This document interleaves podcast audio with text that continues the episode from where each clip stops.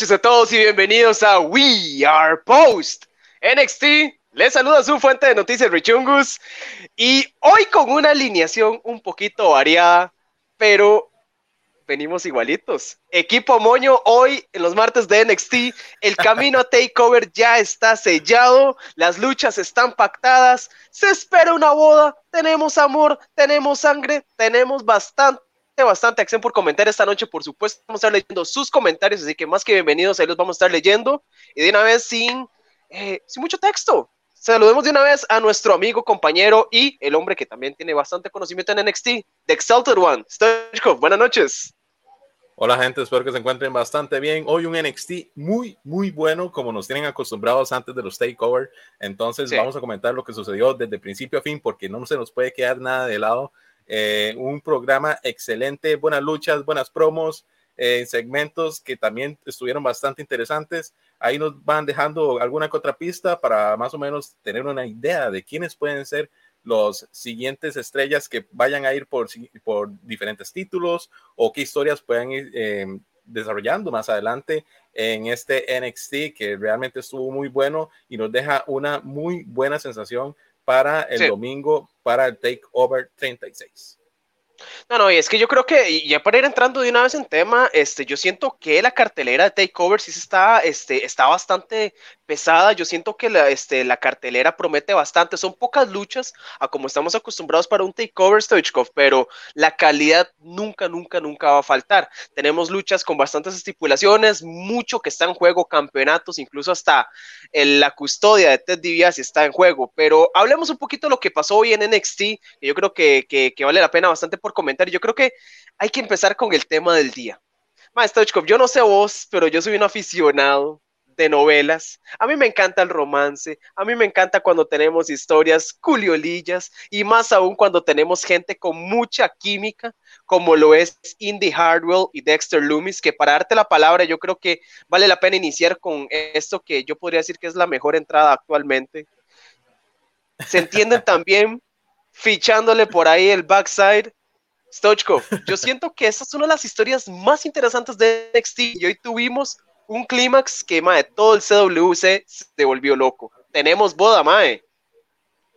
No me lo esperé, pero nada, nada. No me esperé nunca que eso fuera a suceder tan rápido. Puede ser que parte de eso hubiese sido que ahora Candice está embarazada. Entonces, esa idea de que tal vez podría haber un feudo entre The Way queda, queda de lado. Pero eh, bueno, ya solo la entrada y ya solo lo que nos están dando ellos como personajes me parece a mí súper interesante, súper entretenido, súper bonito, agradable desde la entrada en cuando, cuando Bell Phoenix le hacía ojitos ahí a, a, Indy.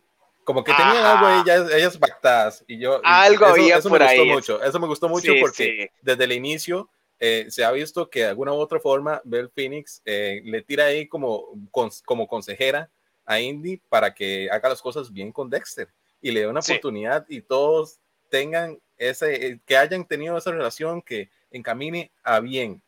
Y bueno, miren en qué terminó, en una boda que va a ser muy probablemente de los mejores segmentos y de las mejores cosas que nos tienen ahorita en NXT, fuera de lo que sí fue la lucha, que estuvo muy, muy entretenida también. Este, ese cabrón de Robert Stone me rompió a mí. Que andaba con cosplay de Jean-Claude Van Damme, según él. me recordó al personaje de Cheng Long de, de Bloody Roar, si alguno tal vez lo jugó, recuerda. Eh, buenísimo. Sí, sí, sí.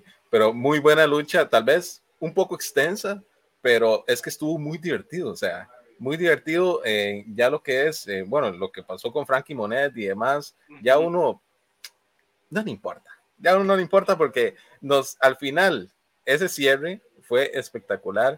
Me gustó muchísimo. Yo que soy, siempre lo he dicho, soy fan de, de, de Dexter. Me parece un personaje buenísimo. Y como nos tenían acostumbrados en NXT, suelen tratarlos demasiado bien. Entonces, todo ha ido súper bien encaminado, todo es muy creíble, todo es muy entretenido no son segmentos aburridos, no son luchas eh, que uno pueda sentir que son pérdida de tiempo o aburridas o, o bocheadas o demás. Por más que estuvo Robert Stone pelándose Raw constantemente en la lucha, lo hizo demasiado, demasiado gracioso, demasiado entretenido.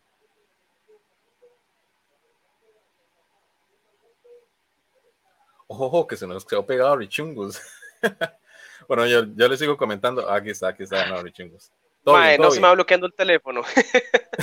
ok, listo bueno, antes, antes de avanzar ahora sí, para hablar un, toquito, un toquecito más por acá, nos saluda obviamente nuestro amigo Marco Segura. Buenas, Brody Lee y al gran Right Back Boy. Si viene una nueva era de NXT, hoy fue un gran cierre. Takeover puede ser de los mejores el domingo. ¿Qué nos espera el otro martes? Yo creo que eso también es un tema interesante porque sabemos que ya se reportó que NXT después de Takeover muy probablemente van a tener shows grabados a como lo hacían en sus inicios. Entonces, lo cual nos queda mucho la expectativa de ver si eso es bueno o malo o qué tanto va a afectar eh, al show en sí. De momento no nos han dado indicios de que va a haber una nueva temporada, van a haber cambios y no sé qué Ahorita el enfoque es Takeover. Por eso es que hay que estar atentos a lo que pasa en Takeover y a partir de ahí que se viene el martes. Porque incluso yo creo que lo único que está confirmado la próxima semana es la final del torneo Breakout y creo que es una lucha de Timothy, eh, de Timothy Thatcher contra eh, Rich Holland. Eh, de momento no han dicho como algo más extraño, pero más adelante vamos a estar hablando más a detalle de ello. por acá nos saluda, por supuesto, nuestro amigo Cristian Quesada es buena una novela cuando tiene corazón al estilo de antes, no como Raw SmackDown ahora. Y yo creo que ese es un punto también que se debe comparar porque recordemos la última novela que tuvimos fue la de y la de los misterios del amor con Alaya y Rey Misterio y con Body Murphy y toda la cuestión. Estuvo entretenido, pero hasta cierta parte. Pero lo que está pasando con Dexter y con Indy es un storytelling desde el principio hasta el fin. Mae, Creo que esta gente tiene que como dos, tres meses de que están construyendo eso, desde que Dexter iba atrás del campeonato por Johnny Gargano, que tuvieron terapia familiar, que luego Dexter Loomis llegó a, secuestrar a Dexter Loomis, que Indy Harwell decía que quería ser la amiga con beneficios de Dexter. Ella encontró en un ser tan inadaptado como Dexter Loomis el amor verdadero y me encanta la química que ellos tienen juntos. Indy es demasiado graciosa. Las o sea, Indy en cuanto a talento en sí, o sea, tiene el físico, tiene la capacidad en el ring, pero también es muy entretenida, lo cual le da a esta historia pues mucho más peso tomando en cuenta que Dexter Loomis no habla, ¿verdad? Pero ya para tenerlo con este clímax, yo creo que es el momento perfecto, como lo decías vos, Stoichkov, por ahí Beth Phoenix siempre estuvo atrás tratando de ayudarle a aconsejar a Indy. Para mí, Beth Phoenix es la representación de todo, todos los fanáticos que estábamos aquí. ¡Ay! ¡Qué lindo! Qué precioso.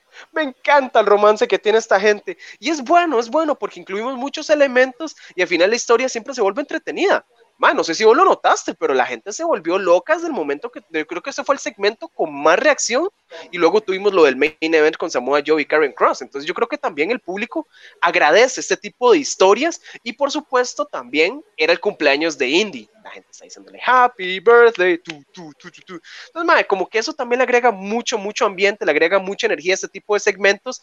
Y pues eh, llegamos a lo que fue el clima por acá, que fue cuando le, le propuso matrimonio, que hecho por acá tengo la imagen. Eh, de rodillas, eh, a, como debe, ser aquí la propuesta bien romántica, incluso los, roles invierten, porque fue Indy la que, la que le propuso matrimonio por ahí, y esta vez sí de admitir que sí se dieron un beso de verdad. Qué lindo fue. ya hasta que me emocioné. Yo, yo, me sentí como si estuviera viendo la novela a las 5 de la tarde de Stoichkov. Yo siento que a partir de ahora hay que ver qué se viene para las bodas, porque bien sabemos, bodas en el wrestling nunca terminan bien. Entonces hay que tener la expectativa por ahí, Stoichkov.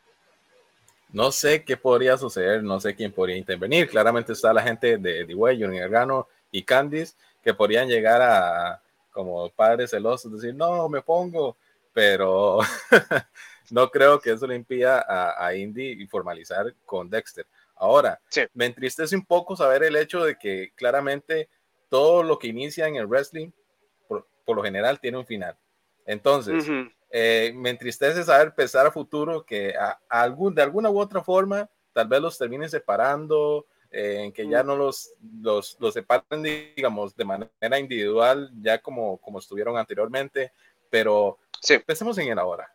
Y el ahora es que esta boda va a ser un segmento bastante divertido y me gustaría que ellos sigan eh, teniendo esas entradas tan cómicas porque no solo es curioso que la historia esté bien armada, sino el revuelo que genera en redes sociales. Eh, se comparte mucho, se comparte mucho en todo lo que tiene que ver con Indy y con Dexter, porque es gracioso y está bien, o sea, es un fundamento, es una historia fundamentada que ha sido bien, bien construida a lo largo de, de, de poquito, a lo largo de un, par de meses. Han tenido una excelente química, le da eh, como un poco de, de, de, gracia al papel oscuro que tiene Dexter y, y, hace entretenido el hecho de verlos juntos. No simplemente es unirlos porque, bueno, creemos que tal vez le gusta a la gente. No, no es que tal vez le guste a la gente, es hagamos algo entretenido, bueno, y probablemente eso vaya a hacer que a la gente le agrade. Entonces, eso es lo bueno de esta unión. Y como dices, Indy lo hace excelentemente, tiene muy buena química, tiene muy buena eh, como interacción, eh, reacciona muy bien, es muy buena actriz, facialmente me gusta como ella interpreta que, que falla cosas o como que ahora tratando de imitar a Dexter, eh, me Ay, genialísimo. Más, te utilizó el finisher. Yo, yo, yo creo que eso también fue el asunto, más. O sea, los más como que ya de, la cita que tuvieron y todo les ayudó para que tuvieran la misma entrada y que los mismos mates. Joyeta, mae. Ojo, que vi que hasta, hasta camisetita y todo. Ahí, se la camiseta de Index. Ah, fijo, mae. Yo la compraría. Ah. Es más, Gaba, eh, haceme un cloncito de Index. Yo fijo la utilizaría, mae.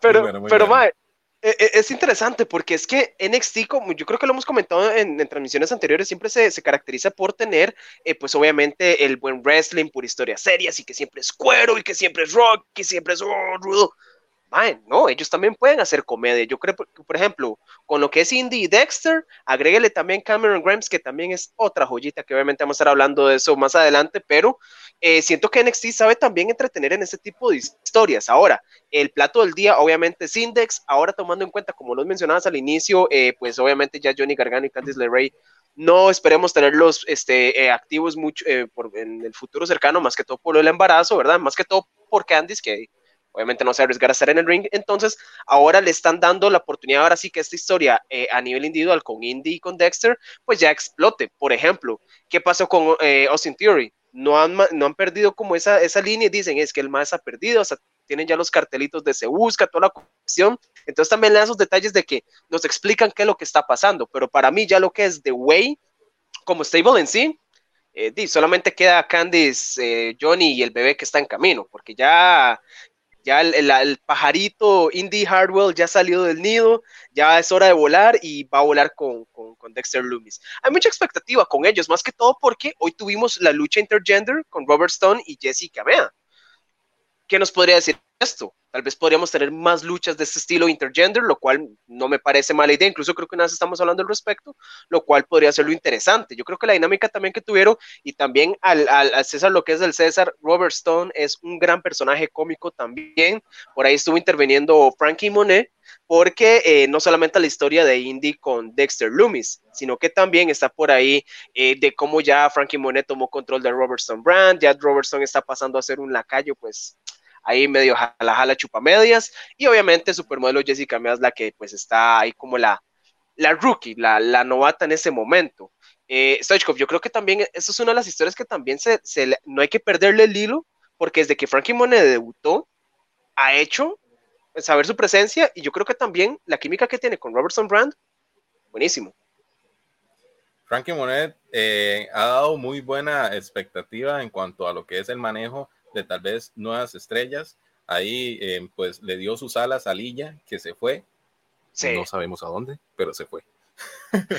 de momento le dicen a Lilla Dark Matches, pero antes, antes no se sabe cómo decir vos. Sí, sí. Y em, a, Jessica Mea, pues eh, trata de darle la oportunidad de que luche y de que muestre un poco su talento. Claramente, no solo es eh, una rookie en, en, historia, sino que en el ring también eh, demuestra, es bastante limitada, pero eh, cuando podemos ver luchar a Frankie, se le nota muchísimo la experiencia, porque, ojo, la hemos visto luchar con, gente, con, con, con chicas que son igual, bastante, que no son tan experimentadas, y, y se ve bien la lucha, y la hace ver a ella como una manager que es capaz de realizar eh, o guiar en sí su equipo, realizar buenas luchas Y ahí el que está eh, haciendo de, trampilla es Robert. Siempre lo ha hecho y siempre lo va a hacer mientras esté. En, Él es la sal, la, sal completa. Pero vamos a ver hasta, hasta dónde llega esto, porque el problema es que manteniendo a Robert, ellos están conscientes de que los hace perder constantemente luchas y les hace perder eh, tal vez esa fuerza y ese push que puede tener ella eh, en sí como, como equipo que bueno, yo sí lo veía tal vez en a ella junto con Alilla y Jessica Mea, y ahora que se está armando este equipito que estamos viendo en algún que otro segmento de, de Gigi Dolin y eh, Jessie J, Jessie J, creo que así se llama, eh, que, que vienen con Mandy Rose.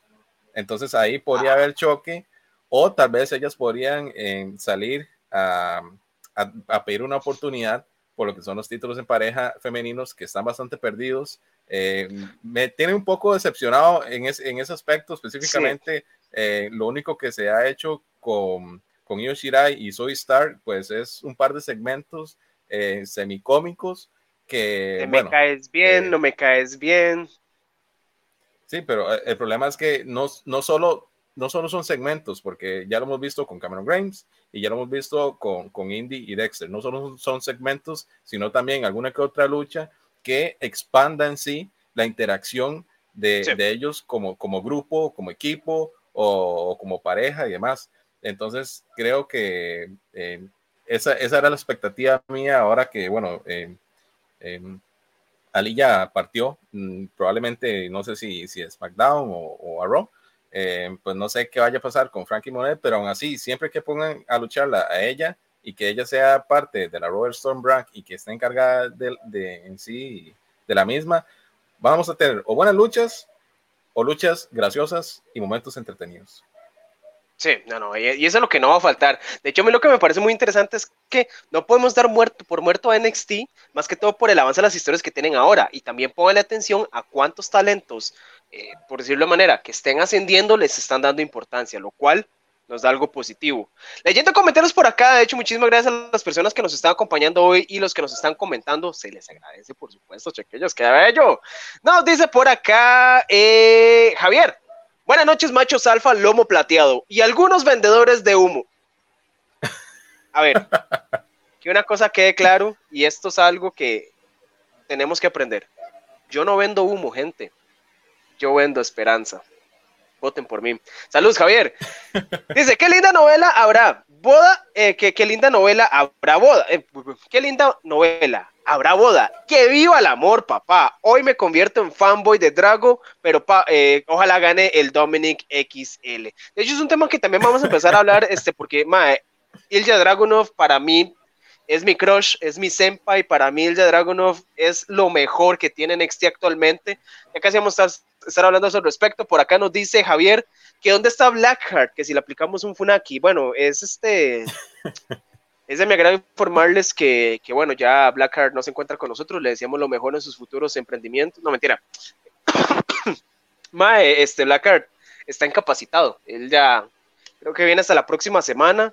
Eh, anda de vacaciones, entonces tranquilos, Blackheart, Blackheart sigue aquí. No, no, no, no, no hicimos ahí el, el, Thanos. Saludos por acá a nuestro amigo Carmelo Aguilera, que por acá nos comenta WWE. Saludos, Carmelo, pura vida. Por acá nos dice Javier. Si en esa boda de Lumis, Gargano o Candice no se caen de cabeza en el pastel, no es boda.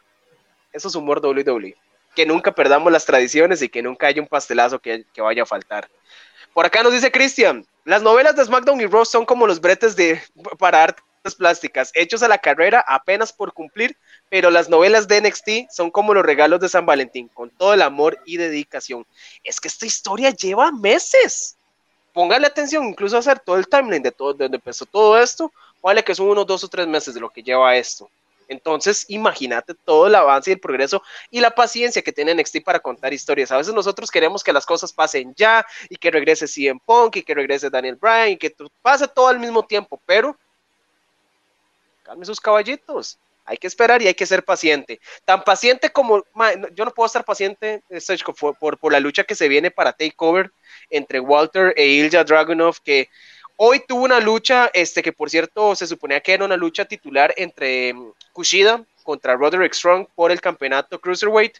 Aparentemente Kushida no está dado de alta médicamente para luchar, tal vez están guardando la lucha para después, pero ¿quién responde al reto? Nada más y nada menos que mi amor, mi amor, mi amor, sí, sí, que la vara, mi crush, Ilja Dragunov, ma, este más una joya en el ring, me declaro totalmente sim de Ilja. Stoichkov, para mí, próximo campeón de NXT UK.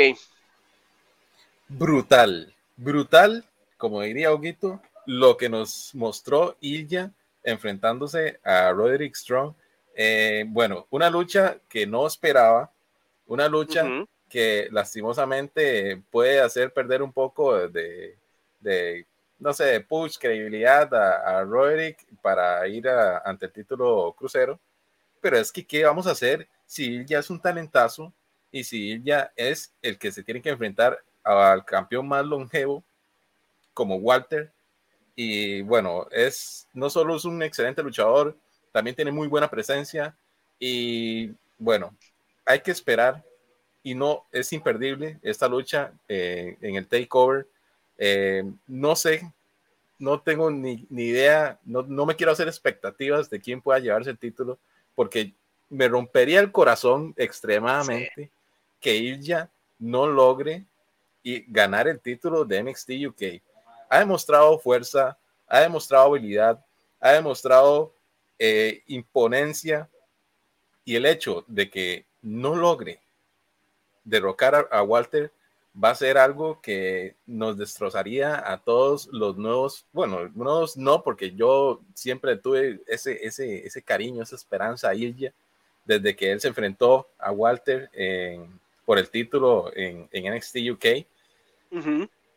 es un luchador sazo. Vimos lo que puede, lo que puede dar la semana pasada contra Pete Dunne, esta vez contra Roderick Strong. en una excelente, es que se partió la madre y lo vimos sangrar y lo vimos, es que, es que no, o sea, me deja sin palabras. Le fue duro. Sí, es que me deja sin palabras porque es un luchador sazo y yo estaba impactado. Yo dije, es espectacular cómo está abriendo este NXT. Obviamente eso nos da toda la esperanza a que el, todo el programa vaya a ser bueno, además de la expectativa, como dije al principio, de que siempre los NXT antes de los takeover, por lo general suelen calentar bastante el ambiente. Y pues el, el derroche de talento que tuvimos hoy de Ilja es, bueno, es incomparable, es, es, y no solo quiero, o sea, no solo le deseo que sea la cara de NXT UK, sino que más adelante lo traigan a NXT o lo suban al roster principal, porque para mí lo comparo de alguna u otra manera con Finn Balor, que de hecho que se habían enfrentado una vez. Es un Finn Balor, pero es un Finn Balor, pero, pero como más, más rudo. Sí. Finn Balor tal eh, vez eh. es como, como más ahí, carilla así finita, como muy chico bonito, pero es que ella es que él es la cara, la cara imponencia, sí. Ma, disculpa que te interrumpo, porque es, que también el asunto, y es que también, ma, es que con Ilja el asunto es este.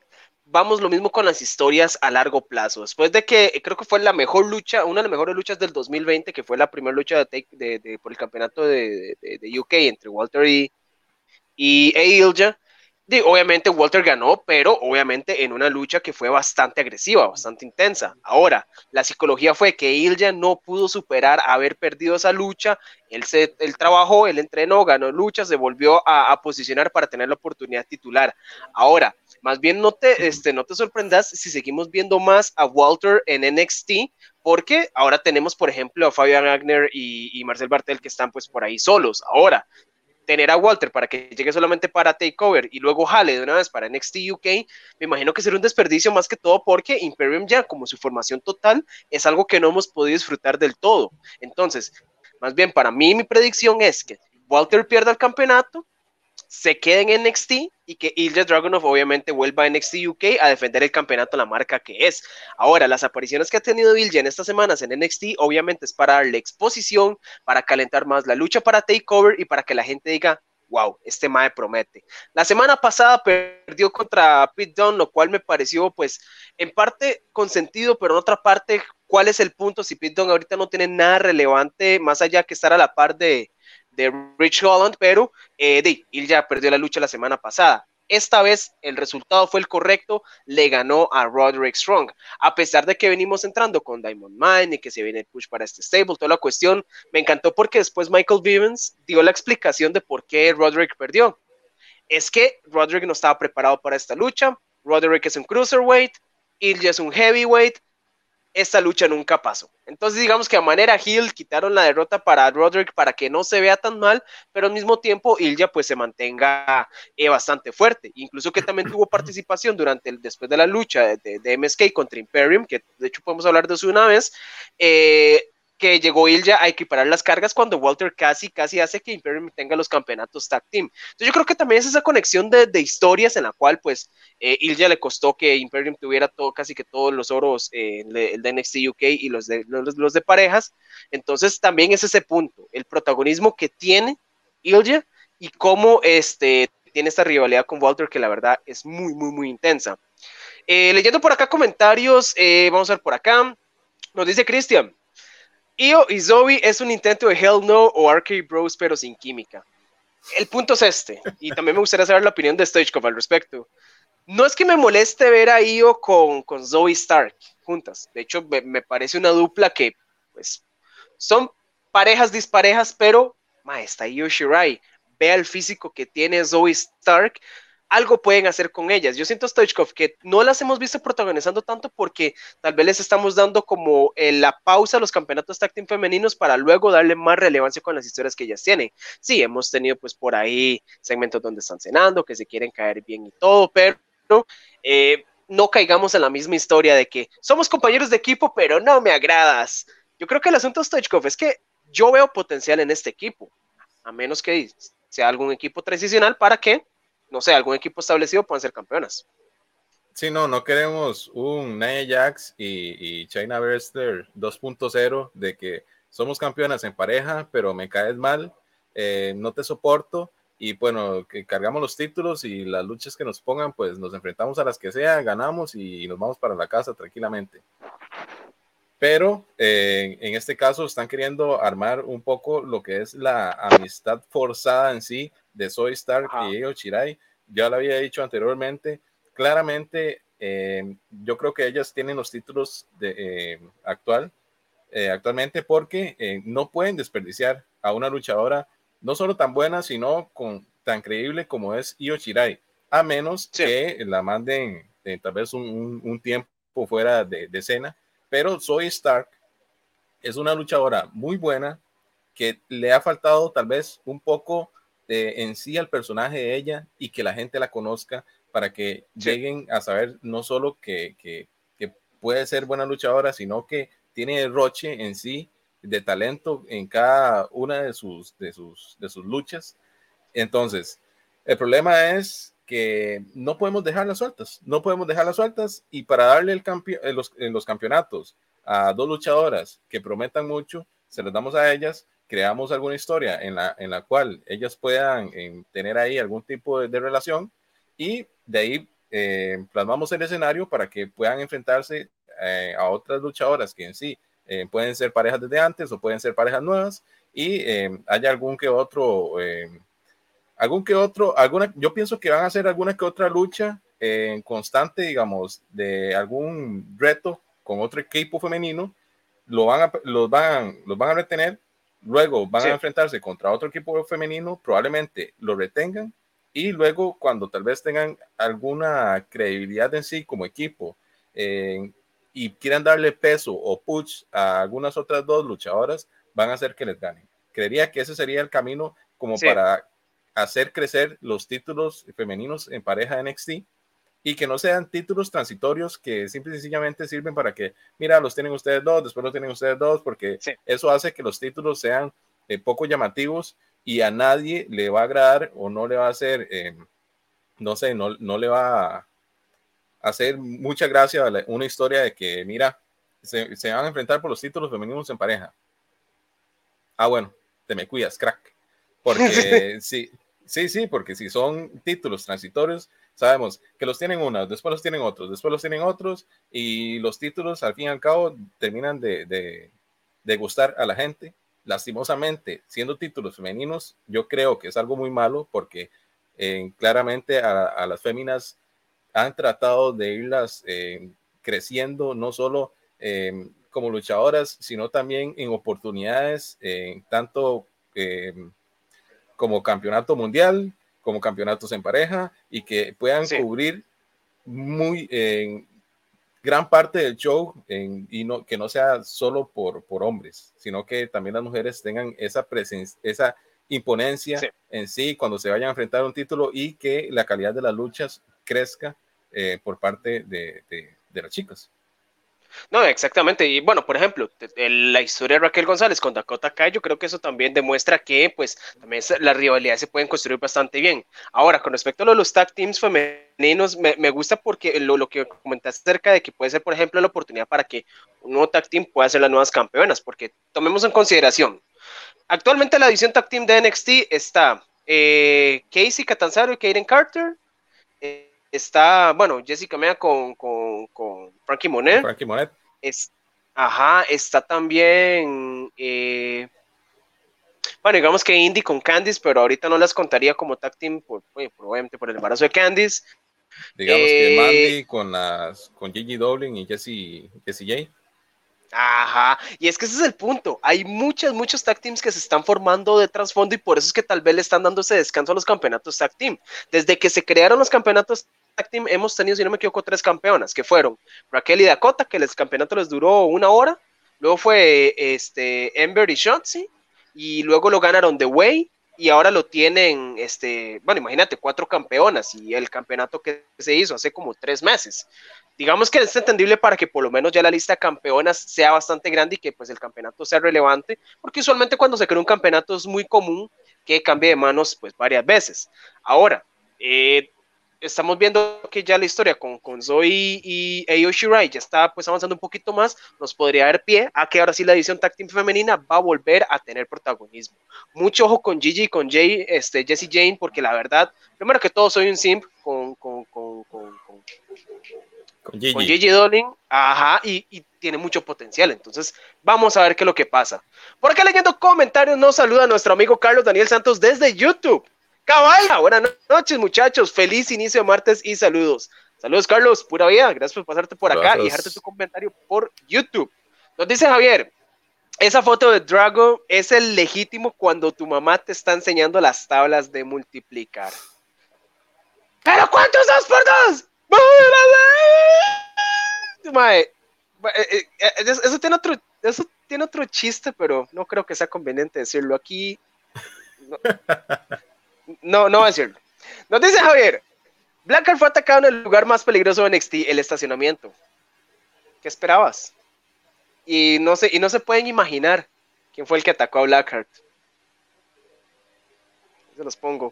Nos dice Cristian, Blackheart fue atacado en el, estacionamiento, en el estacionamiento del hotel al estilo clásico. Que por cierto, hablando de peleas en el parqueo, Stoichkov, por ahí tuvimos un, segmento con Hitbro y eh, el legado del fantasma.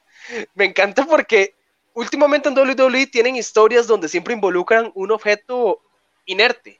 Vea con la espada de Drew McIntyre en, en Con la corona de Corbin la corona de Corbin y aquí con la dentadura de diamante de, de Swerve. No me quejo para nada porque me gusta la, la, la, historia que tienen ahorita el legado del fantasma con, con Hit Row. Aún sigo sin entender quién es el face y quién es el heel, pero yo creo que en este punto no importa, más que todo porque estamos viendo lo que es capaz de hacer Hit Row. Eh, por ahí no se ha confirmado la lucha ni para Takeover, pero yo creo que la, la cosa entre ellos no ha acabado y por ahí tuvimos una pelea en el estacionamiento para que NXT no pierda las costumbres. No, como lo han venido formando, es algo que a mí me tiene bastante complacido porque tenemos un stable de tres versus auto stable de tres, donde los dos son heels, pero no han dejado de ser heels. A mí me, me causa bastante eh, gusto, me, me, me gusta mucho la decisión que hayan tomado de que no vamos a tener que hacer un cambio forzado, simple y sencillamente porque haya un enfrentamiento en, de, en sí por un título. Al, por lo general no me suele encantar el hecho de que eh, algún personaje, eh, algún luchador cambie de, una semana a otra su comportamiento porque tiene que enfrentarse o a un heel o a un face. Eh, ejemplos de eso, tengo, tengo en mi, en mi mente en lo que sucedió hace tal vez dos años, tres años con Nia Jax versus Alexa Bliss, que no sabíamos, empezaba como heel, después era face, después era bully, después ella eh, era la, la, que hacía trampas. Entonces uno no llega a, a tener alguna que otra relación con, con, en sí el stable o el luchador en sí, porque no sabemos si apoyarlo. Bueno, en sí la gente eh, que, que, que, suele eh, los, los heels y apoyar los face. Entonces quedamos como en un punto medio en el que no sabemos si, si apoyar a este o apoyar al otro. Yo creo que en este caso se apoya al que uno quiera que gane. Simple y sencillamente, eso es todo. ¿El legado al fantasma o Hero? Cualquiera de los dos. ¿A quién le vas vos? Eh, yo soy Team Legado al Fantasma, pero eh, me gusta lo que está haciendo Hero. Me gusta cómo se ve Isaiah, el personaje eh, que tiene actualmente creo que es necesario que él detenga el título en la siguiente lucha que vayan a tener eh, por el campeonato norteamericano. Eh, no creo que en el takeover, eh, pero puede, puede ser, puede ser al principio del show, pero bueno, el pay-per-view, perdón, pero yo creo que podrían dejarlo para tal vez algún que otro el, el martes siguiente. para tal vez traer un poco así de, de expectativa a qué iría a pasar con el título y también lo que me gusta es el hecho de que sean tres contra tres, porque así ninguno, ninguno pierde o ninguno está en desventaja por ganar o perder el título. Entonces, si Santos fuera solo eh, por el título, eh, si lo pierde es que, ah, y es que intervinieron y él no puede porque eh, hay, dos espaldas de, de. Si fuera contrariamente también, entonces que él lo ganó porque entonces él tenía a dos esbirros más que, que, lo ayudaron a obtener su, su, título.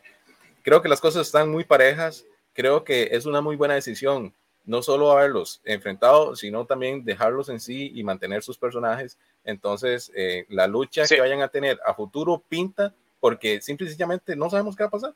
No sabemos si va a ganar el legado fantasma o no sabemos si eh, Hero, en este caso Isaiah, iría a retener el título que yo creo, yo creo que sería lo más, yo creo que sería la mejor decisión.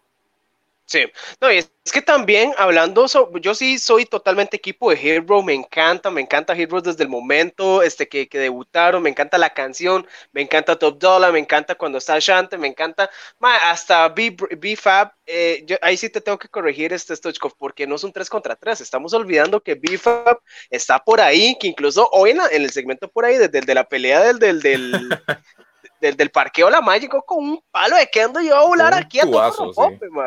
Entonces, mae, eso también le agrega bastante, este, bastante peso cuando tenemos esas historias con, con, con, con, stables, pues como que le hace peso que son bastantes estrellas. Ahora, yo, si no me equivoco, ya, este, ya Santos tuvo la oportunidad por el campeonato norteamericano, si no me equivoco, pero lo que ya, es, de hecho estaba revisando ahorita en Twitter, sí se confirmó la lucha para el próximo martes de eh, lucha de seis que sería Hitbro contra el legado del fantasma 3 contra 3.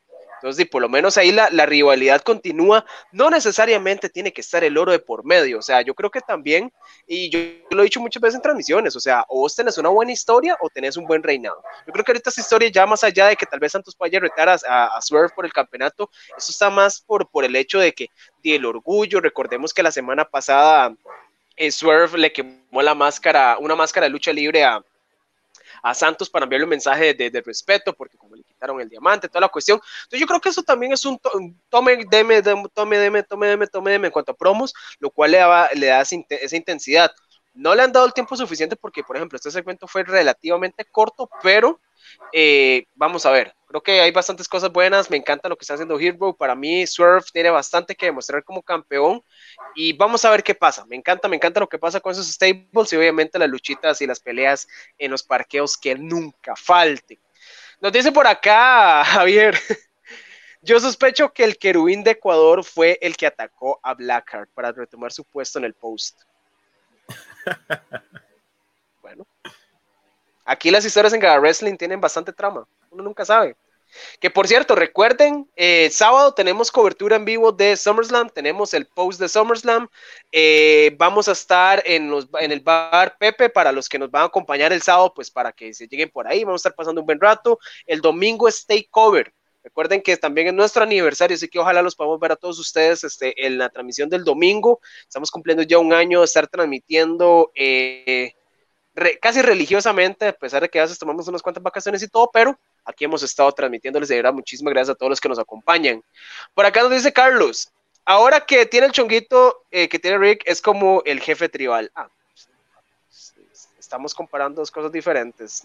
Me, honra, pero no, no estoy a nivel del jefe tribal. Lo que me hace feliz es que sin querer Stoichkov y yo nos, nos pusimos de acuerdo con el Team Chonguito, así que, y, cosas que pasan ahí sin, sin, sin pensarlo. Nos dice Cristian, hace muchos años yo no decía, qué sucio ese Mae, no peleó, solo como dijo, perdón, no peleó, solo como dijo, ahora apoyo a los otros, Hit Row. Con NXT sí me creo las historias, no sé por qué lo disfruto más. Es que Stochkov, ese es el punto. Cuando tenemos estas historias en NXT, nos dan motivos para que nos importe. Vamos a ver. Cameron Grimes y la historia con, con Ted DiBiase y con, y con Nelly Knight. Mae, me cae bien Cameron Grimes, quiero a Cameron Grimes porque él este, ganó plata, quiere ser el campeón del millón de dólares, quería impresionar a Ted DiBiase, ahora tiene un enemigo que está detrás de él y que incluso este, Ted DiBiase está en peligro. ¿Qué está pasando con Indy Dexter? Bueno, ya lo hablamos lo suficiente, tenemos el amor entre ellos. ¿Qué está pasando con Samoa Joe y Karen Cross? ¿Quién provocó a quién? ¿Quién es más pitudo que el otro? ¿Quién es más fuerte que el otro? ¿Me entiendes? Yo creo que también ese es el toque especial que le da NXT. Por más tonta que tal vez parezca la historia, tiene un motivo y a mí me importa eso. Sí, eso es lo bueno y como mantienen no solo las historias en NXT, sino los enfrentamientos y la credibilidad que llegan a tener los luchadores y los personajes que hacen sí que no, no haya una inconsistencia y que sea atractivo para eh, futuros enfrentamientos o para simple y sencillamente eh, demostrar en sí en quiénes son las, las estrellas que actualmente tenemos en NXT y lo que pueden dar y hacer. Ya vimos que hoy tuvimos enfrentamientos muy buenos o enfrentamientos muy entretenidos que vienen eh, acuerpados por segmentos pasados. Sí. O, eh, o promos, eh, que en este caso tuvimos la de, la de Riley y, y Adam Cole, donde ya se, se, están diciendo de todo antes de su última esperemos, no sé si sea así, pero su última lucha, eh, ya demostrando quién es el, más pijú de, la antigua Undisputed. Eh, entonces, no es solo que uno llegue a, ver el show por, el gusto de la lucha libre, sino en sí que hay coherencia, porque si lo, si lo vemos semanalmente, si somos eh, constantes y si vemos las, las, las cosas de manera, eh, no sé, coherente, todo llega a tener una, un motivo y llega a gustar porque en sí uno no se siente insultado o se siente aburrido o se siente decepcionado por las luchas, por los enfrentamientos, por los personajes, em, por los cambios de títulos. Entonces, em, creo que es muy importante em, o es muy, es muy enriquecedor lo que nos dan en NXT, a pesar de que no todas las semanas son shows de altísima calidad como el de hoy, pero nunca o cuesta mucho que un NXT sea completamente malo o sea aburrido o, sea incoherente, que eso es, es lo que tiene NXT, que no es incoherente. Entonces, a la hora de ver luchadores, a la hora de ver personajes, en este caso, eh, recordando lo de, lo de Santos Escobar, perdió el título eh, contra eh, No, no, pero el, primero el, el norteamericano. Al Cruiserweight. Hey. Primero perdió el Cruiserweight. Ajá, ajá. Primero perdió el Cruiserweight. Después, el norteamericano, pues no le ha llegado. Y ahora, en sí, lo tenemos enfrentándose a Heathrow, pero uno no llega a creer que Santos es, es, un, es un luchador que sin, sin, sin credibilidad por el hecho de que él fue un, un retuvo el título Cruiserweight un largo tiempo y le ganó a muchas estrellas de peso que el último eh, que yo recuerdo muy bueno contra que se enfrentó fue Jordan Devlin cuando regresó. Cierto. A ver quién era el verdadero campeón. Cierto. Entonces, entonces, eso es lo importante de mantener a un personaje y mantener la credibilidad, no en sí a, pesar de que gane o pierda un título, sino la historia que tenga detrás de él.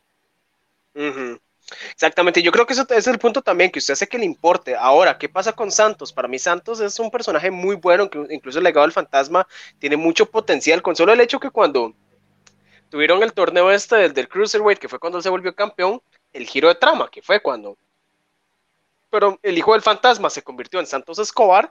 Eso fue una historia que nos mantuvo pues eh, interesados en lo que fue la, línea del, campeonato Cruiserweight. Que últimamente el legado del fantasma no ve ni una, eso es otra cosa, pero como lo decís, no significa que Santos sea un cualquier pelapapas. No es que no lo están vendiendo como un Jover, o sea, tiene muchas posibilidades y en las luchas siempre lo demuestra. Por acá leyendo comentarios nos dice Carlos, y mi pregunta es, ¿por qué el sábado y por qué el domingo no es SummerSlam? Nos preguntamos lo mismo yo tengo la fe, incluso por ahí puse ayer en el grupo de admins una teoría que nuevamente no es humo, pero a mí me parece que si ponen takeover el domingo es porque algo importante va a pasar el domingo. No sé, yo siento que como Karen Cross siempre amenaza que él es el Doomsday de NXT, que es el fin del mundo y que es el apocalipsis y todo, Vea cómo terminó NXT, cómo destruyeron el Capital Wrestling Center entre Samoa Joe y Karen Cross con un par de minutos que estuvieron ahí.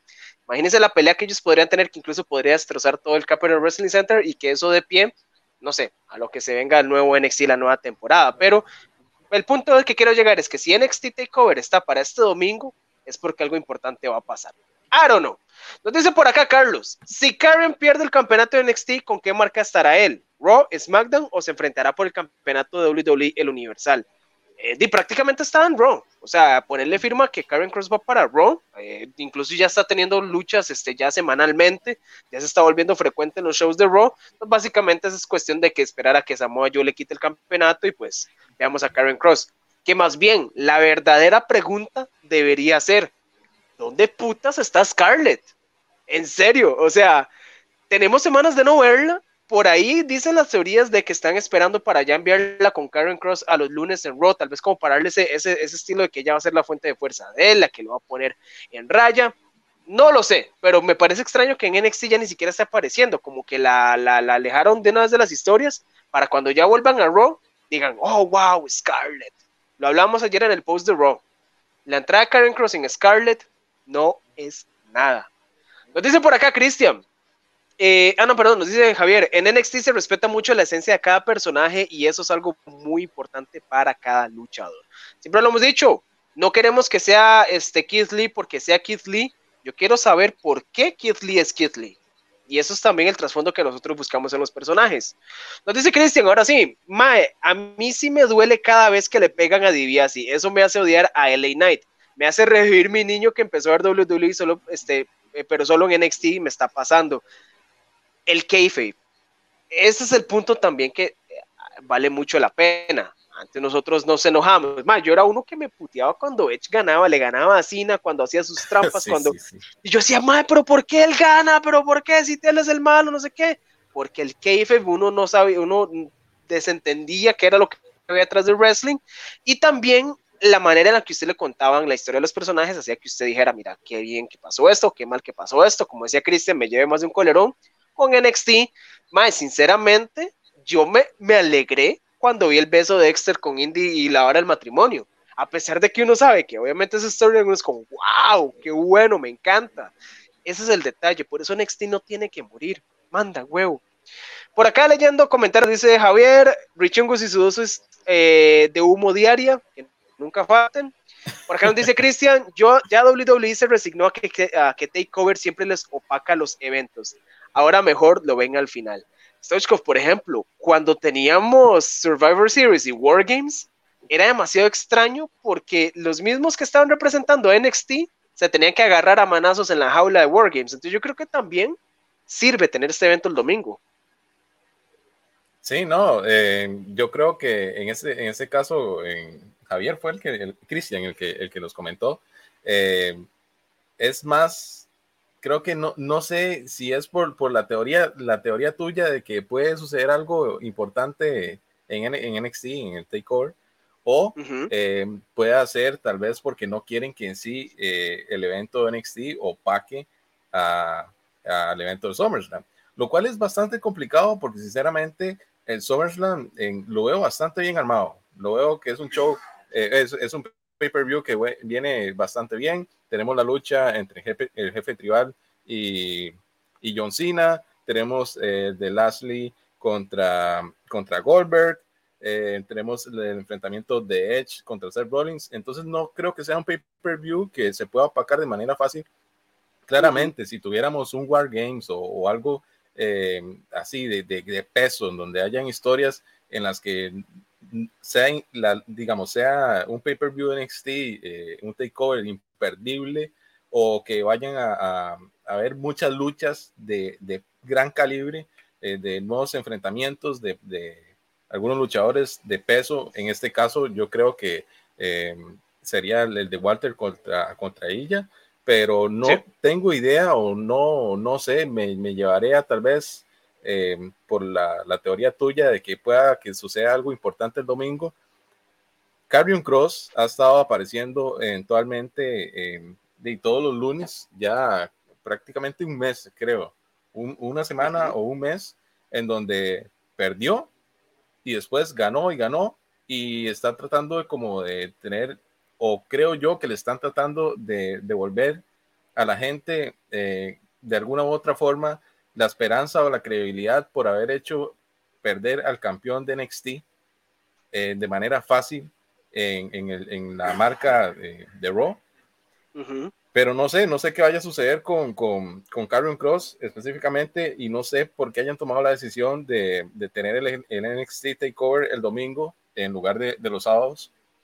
Ahora, eh, me, hace, me hace gracia el hecho de que a, pesar de que Scarlett no ha estado apareciendo en las entradas, lo cual le quita bastante eh, esencia al personaje y, y en sí en la, el interés a la entrada, que claramente si quieren impactar con un luchador que no todos conocen porque no todos ven NXT, no le quites lo que más o una de las cosas que lo, que lo marca, porque no, no podemos simple y sencillamente meter a un pelón en calzoncillos con un título que dice NXT y, que, y, hacerlo perder contra Jeff Hardy y después contra Kid Lee para, para que cuando él debute en el, en el main roster a la gente no le interese porque no, no tiene nada de agrado, no tiene nada de profundidad en sí, ni el luchador ni el personaje.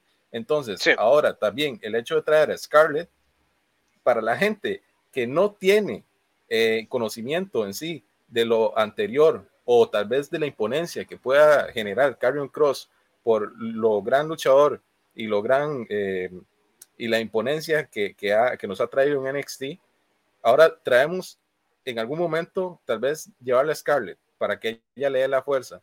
Pero ¿quién es Scarlett? Para la gente, si no saben quién es Karen Cross, Karen Cross y no saben todo el peso que tuvo en sí en NXT. Entonces, eh, me parece un poco incongruente el hecho que hayan tomado esta decisión de después traer a Scarlett para que, ah, entonces ya, ya es como, como la diosa que le da el poder, o el mae ahora sí se pone modo, modo mamado ahí, Sí, sí, sí, Psycho Killer, pero no sé, o sea, es que siento que el momento en que lo hagan es bueno, pero no va a tener el impacto porque la gente no sabe quién es y no lo conocen y no tienen el, eh, el, el, contexto para decir, ah, no, ya, entendí la referencia, no, si es que ahora sí está Scarlett, entonces el MAE es fuerte porque mira que no, que en la vida real son pareja y que la MAE estuvo con él en NXT y eso hacía que el MAE tuviera fuerza, credibilidad e imponencia, aunque la MAE se me, se me, se me vino así un, un, una idea eh, mala de, de, de, lo que puedan hacer con Carrion Cross, que es que en el main roster hagan a, a, a hagan interferir a Scarlett para que el Mae gane las luchas. Lo cual es como lo hacía Selina Vega con Andrade. Como lo hacía eh, Maris con Denise, eh, como lo han hecho, como lo hacía Lana con Rusev. Ese es el problema. Y, eh, permíteme este, desilusionarte, pero eso es algo que de fijo puede pasar. Más bien te quería comentar, póngase a comparar usted el debut de Karen Cross en NXT con el debut que tuvo en Raw. Me refiero al hecho de que cuando debutó en NXT empezó con viñetas, empezó con ciertos videos, presentando, con promo, no sé qué, yo soy el Doomsday, y nos presentaron a Karrion Cross y Scarlett, miren, aquí están, él les hace esto, esto y esto y esto porque es un maniático. ¿Qué pasó con Raw? Llegó, debutó, es que él es Karrion Cross, el campeón de NXT dominante, y ponían luchas de él dominando, no sé qué, pero hasta ahí. Ahora, no nos dan, por ejemplo, eh, por ejemplo, como lo hicieron con Eva Marie, cuando Eva Marie hizo el redebut en Raw recientemente, y pues ponían ciertos videitos por ahí, no sé qué, y ya luego decían, mira, nos preparamos para ella. No hicieron eso con Karen Cross. Te pongo otro ejemplo, el stable que, que aparentemente van a hacer con Gigi Dolin y, Mandy Rose y Jesse Jane, vea cómo semana tras semana nos dan pequeños clips, cositas ahí como, mira, pasa esto, eh, damos promos, preséntanos y luego decimos, wow, qué dicha verlas. Ese es el punto también. Uno pierde el interés y por eso es que también Karen Cross en Raw no está pegando tanto porque eh, está ahí porque sí.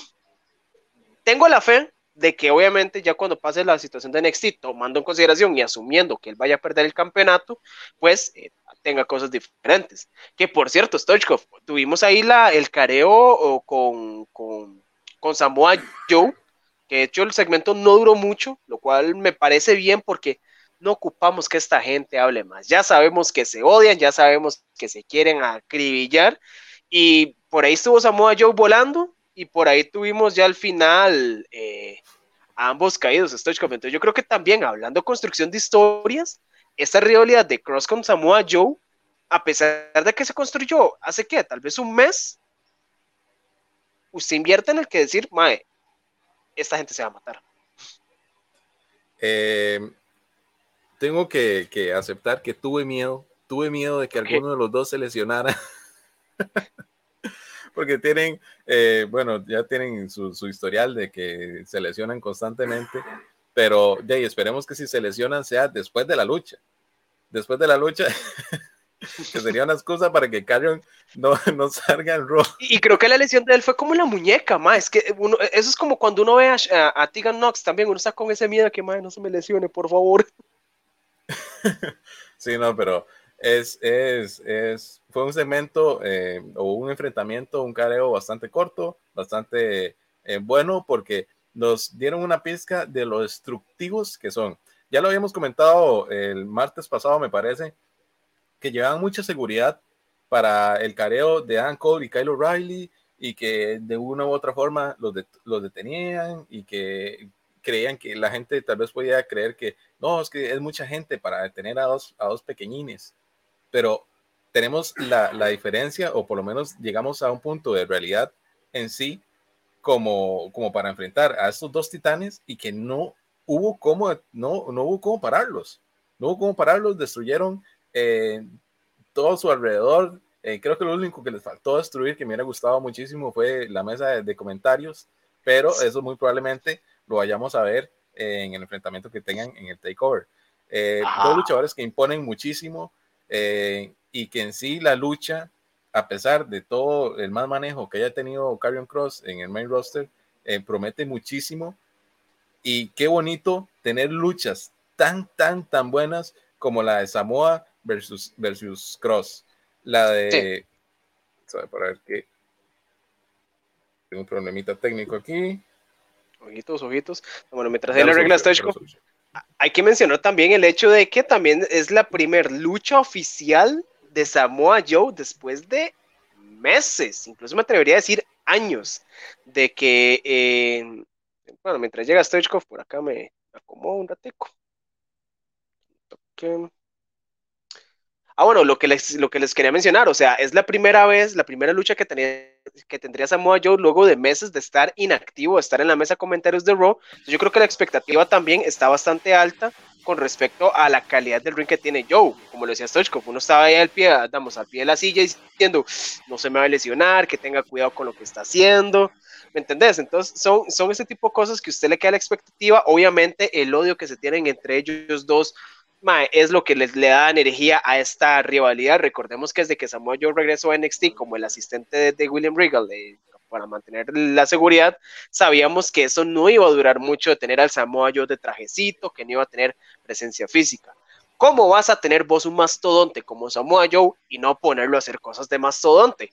Lo están poniendo con el rival indicado que es Karen Cross y posiblemente el resultado de Takeover vaya a ser algo que a todos nos vaya a alegrar, que sería Samoa Joe tres veces campeón de NXT. Por acá nos leyendo comentarios nos dice eh, Javier, yo aprovecharé los martes de chismes para preguntar por Bebé Scarlett. Eh, si ya no es canon, bueno, por ahí lo estamos mencionando, pues no ha aparecido, muy posiblemente ya le estén guardando para el roster principal. Hay que ver qué pasa. Por acá nos dice Javier, ¿cómo opacará la lucha Carl O'Reilly versus la lucha de Goldberg con Bobby Lashley? Esa es otra luchita que vamos a estar hablando ahorita, eh, que de hecho la, la duda que yo me quedaría es si la lucha de Cole y O'Reilly sería el main event o si la lucha se mueve yo con Karen Cross, porque ambas están aquí codo a codo con cuál es la que pega más.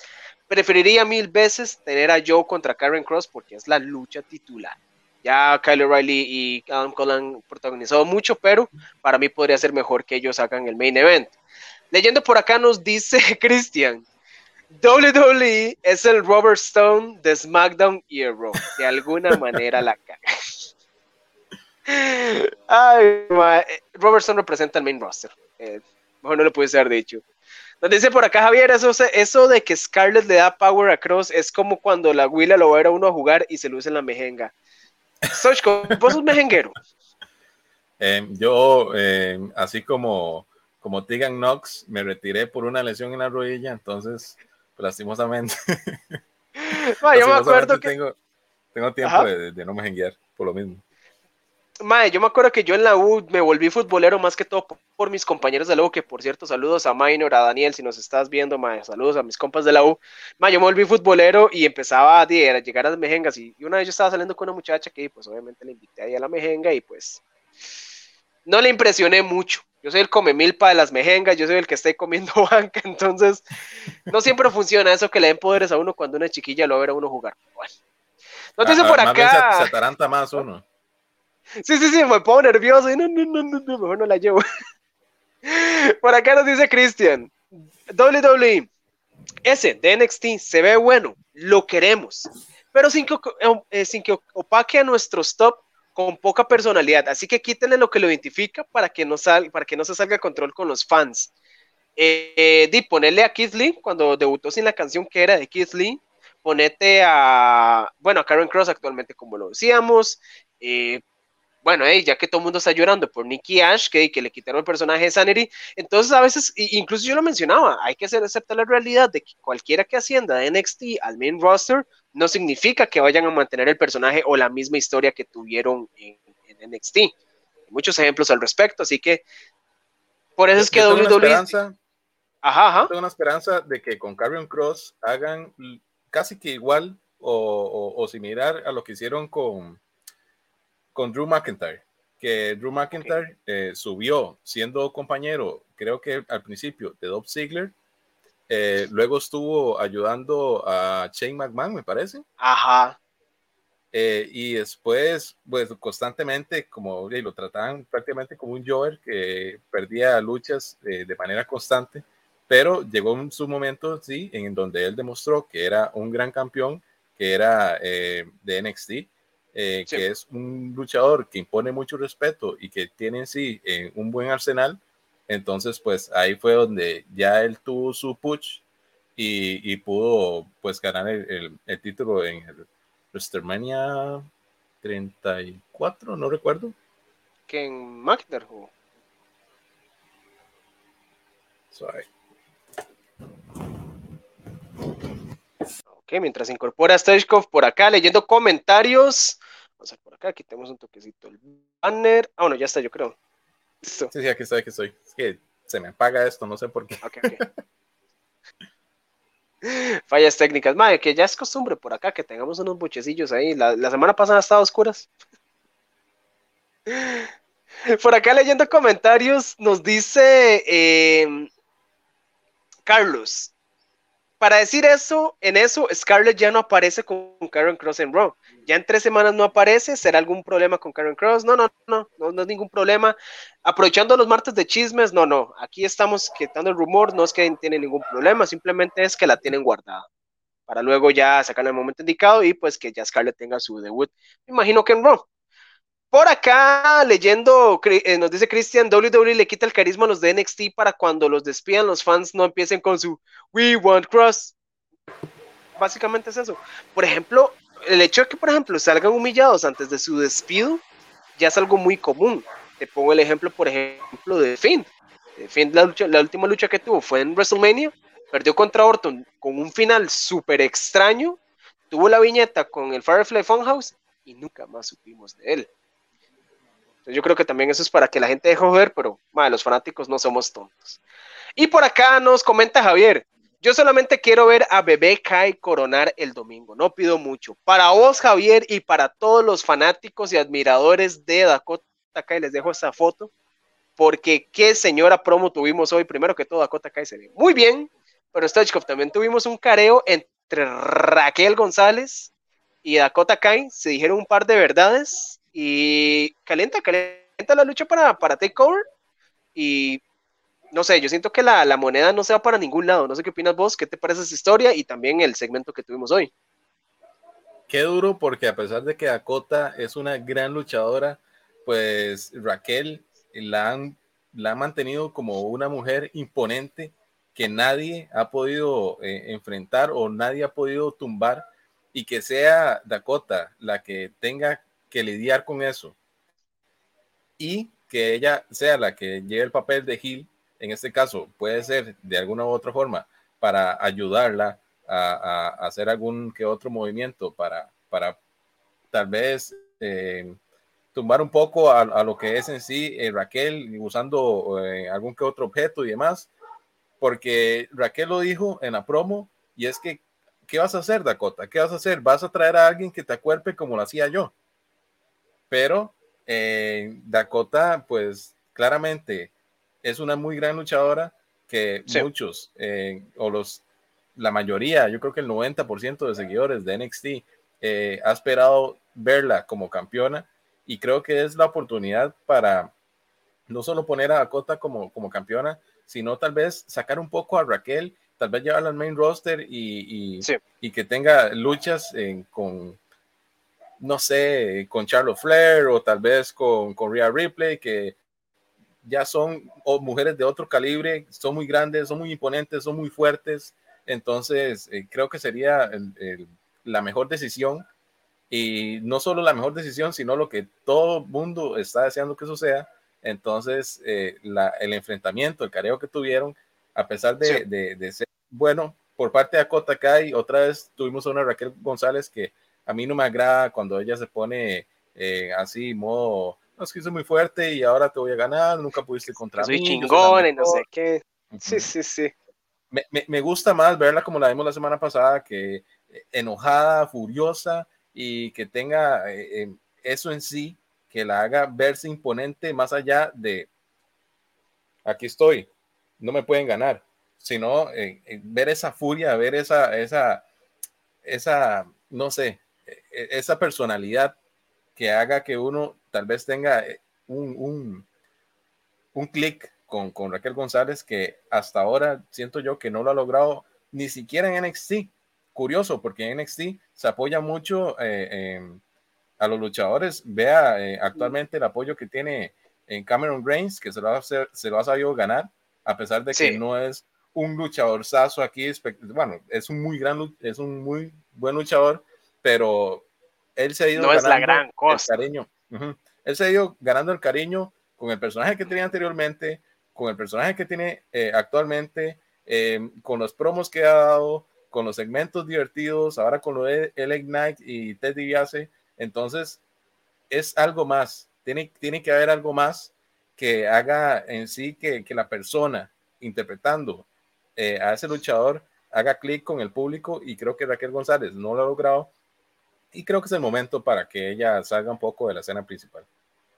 Sí, además me encantó también porque la promo de ella se basó mucho en que, mira, Dakota, vos tenés un problema de que cuando la persona que está a tu lado está brillando, está creciendo, está siendo relevante, vos te pones celosa y es cuando la atacas.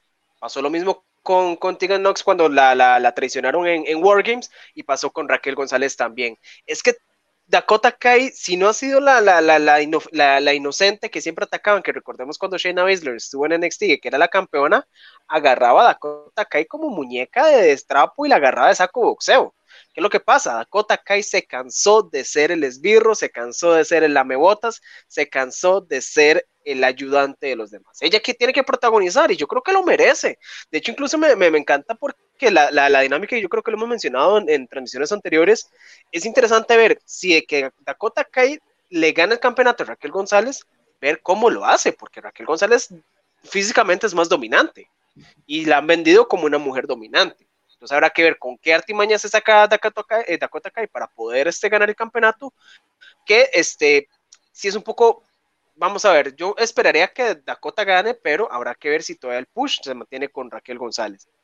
Mi problema con Raquel, a mí me encanta Raquel, o sea, es una luchadora que es buena, o sea, para el powerhouse que es y para el tiempo que ella lleva luchando, pero no ha hecho como ese clic para que sea campeona de una vez. No sé, siento que cuando celebramos el gane de ella, el campeonato y todo, pues muy bien y todo, pero ahora que uno la ve, no es como que yo te diga, es una campeona memorable no sé, no sé, siento como que tengo todo ese conflicto que no me cliquea, más que todo por el hecho que tal vez uno espera que la campeona fuese Dakota Kai en su lugar. Pero en fin, yo creo que Raquel González González tampoco ha hecho un mal trabajo, o sea, siento que las defensas titulares que ha tenido, pues sí ha tenido ciertos boches y todo, pero estamos hablando que este, es Big Mami Cool, o sea, ella está dominando, es bien chingona, es bien fuerte y la verdad este, le ha puesto muy bien a poder desarrollar su personaje. Habrá que ver qué es lo que pasa para Takeover, que también es una lucha que tenemos para el domingo, Dakota Kai contra Raquel González por el campeonato femenino de NXT. Leyendo comentarios, nos no, no, no. Eh, seguí con los comentarios y, ya casi eh, menciono algo curioso por ahí. Hágale, hágale. Nos dice por acá, eh, Javier, es que también los fans del main roster son tan mediocres. No hacen bulla, no apoyan y luego los más pierden el push cuando se emocionan con Goldberg y Lesnar. Es más, se la pongo así. No me acuerdo quién fue que lo dijo. Ay, que fue que cuando despidieron a Bray Wyatt, dijeron, la culpa es de los fanáticos que se ponían a jugar con una bola de playa mientras Defiant tenía peleas. ¿Cuántas veces la gente antes se, quejaba? Es que Defiant no me gusta Ronda Rousey. ah, cierto, Ronda Rousey, sí, cierto. Que, y, no ninguna mentira. ¿Por qué? Porque yo me acuerdo que cuando Defiant era campeón, todo el mundo decía, ay, es que no me gusta. Y todo el mundo se ponía a llorar y toda la cuestión. Y cuando jala, ya que es el mejor y no sé qué. Entonces yo creo que también el, el apoyo del público implica mucho que dejemos de estar gritando CM Punk, que dejen de estar gritando AEW, y eso también es un problema que pasa actualmente con los fanáticos de WWE. Te pongo, en el asunto. Cuando usted ve Raw y cuando usted ve coberturas y cuando usted opina, todo el mundo dice, es que esto es una mierda, es que no me gusta, es que todo el mundo se pone a llorar y que dicen que es lo malo y que no sé qué, pero es lo que tenemos, dale la oportunidad de disfrutarlo, porque no es como que el roster sea malo, que el manejo sea malo es otra cosa, pero el roster es bueno. Entonces, si usted le demuestra ese apoyo a los luchadores y todo, tal vez, pues ese, ese protagonismo pueda llegarles. Tampoco es que nosotros tomamos las decisiones y todo, pero yo creo que también implica mucho el bendito apoyo del público. Si vos tenés a Karen Cross luchando estas semanas y el apoyo del público es nulo, si lo despiden la próxima semana, ahí todo el mundo va a ser, ay, es que Vince no le sabe el wrestling, ay, es que están despidiendo a todo el mundo. Entonces yo creo que eso también eh, va mucho de la mano. No sé si tal vez siento que me estoy yendo mucho por la tangente, pero el apoyo del público implica mucho y también darle la oportunidad al luchador de que te guste. Si no te gusta, pues vamos a ver que hacemos algo diferente, o si no, no lo apoyas y listo, pero la gente siempre está como esperando que tengamos Stone Cold Steve Austin y que están esperando que tengamos a Eddie Guerrero y todo. Eso va con el tiempo, se va construyendo. No sé, creo que ese es mi punto de vista por ahí.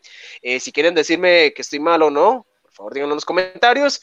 Nos dice por acá, eh, Javier, yo veo a Raquel como un bultazo. Con tantas buenas campeonas de NXT que han habido, Raquel es la que menos me llena el ojo.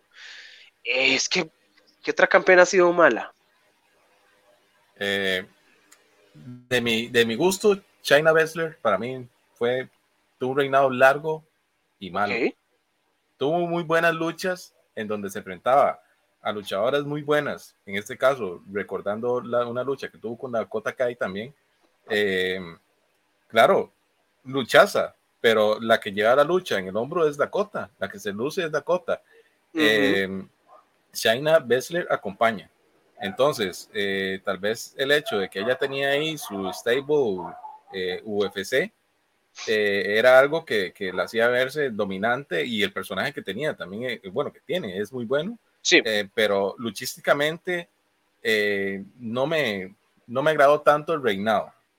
no, no es que me incomodan sí ella como, como luchadora, ni las luchas que tenga, sino el reinado, tal vez como, como fue tratado, fue lo que no me, no me encantó. Pero sí, sí, es, y es curioso lo que iba a comentar porque la WWE nos quiso vender que ahora tenemos a tres luchadoras de, como campeonas de máximo calibre, eh, Raquel González, eh, eh, Rhea Ripley y la no, Bianca Belair y, Bianca y Nikki Ash, no. no, no, no, pero digamos, en, su momento cuando las tres fueron ah, campeonas, que de hecho fueron ellas a NXT, es como, oh, vea gente, ahora tenemos campeonas grandes, imponentes. Sí. Vean, vean, qué, qué bueno. Pero el problema, y era lo que estábamos diciendo, que tal vez fue un mal momento en el que ellas subieron porque eh, pues no hay eventos presenciales y tal vez no todos los que van a ver eh, las, las, luchas en vivo es gente que sigue en sí eh, los de, el, producto en, en, en, este caso en lo que fue en la pandemia. Entonces llegas y tienes a una eh, Bianca Belair que a pesar de que tiene carisma, que es buena y que yo recuerdo que tuvo una muy buena participación en el, en el Royal Rumble, eh, pues lastimosamente eh, no tiene apoyo. nadie, o sea, es, es, una gran diferencia, lo, lo, decíamos el viernes pasado, dentro de lo que fue la entrada de Bianca Belair en SmackDown y la entrada de la campeona de, de AEW. de AEW eh, que es Britt Baker, Ajá. completamente diferente. Britt Baker, un apoyo increíble cuando el viernes pasado. Sí. Cuando que hablar, pues lastimosamente, eh, pues no, no tuvo el, el, mismo. Ahora, hemos tenido luchadores que estoy de acuerdo con, con lo que vos decís. Eh, por ejemplo, en su tiempo recuerdo Cesaro, Curtis Axel, Bailey, en donde había gente con hojas, con carteles, en donde estaban apoyándolos de manera masiva y pues lastimosamente, aunque no tengan un buen trato, yo creo que es hora de que los, la gente que ve eh, wrestling y sobre todo los que asisten a, los eventos eh, lleguen a tener más empatía en sí con las personas que, que, están ahí dentro en el ring.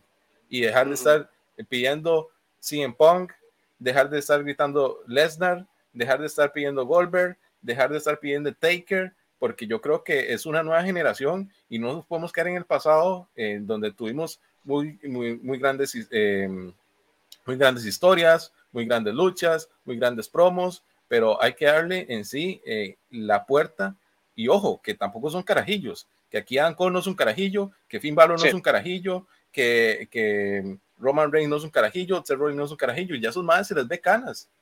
Ya sus madres se les ve canas y siguen pidiendo gente de antes. Entonces, ahora, ¿con qué tal vez en esperanza va a entrar un, chamaco que es muy bueno, que es muy imponente, como tal vez em, este, el, de Way, que ahora subió eh, Austin, Theory. ¿Sí?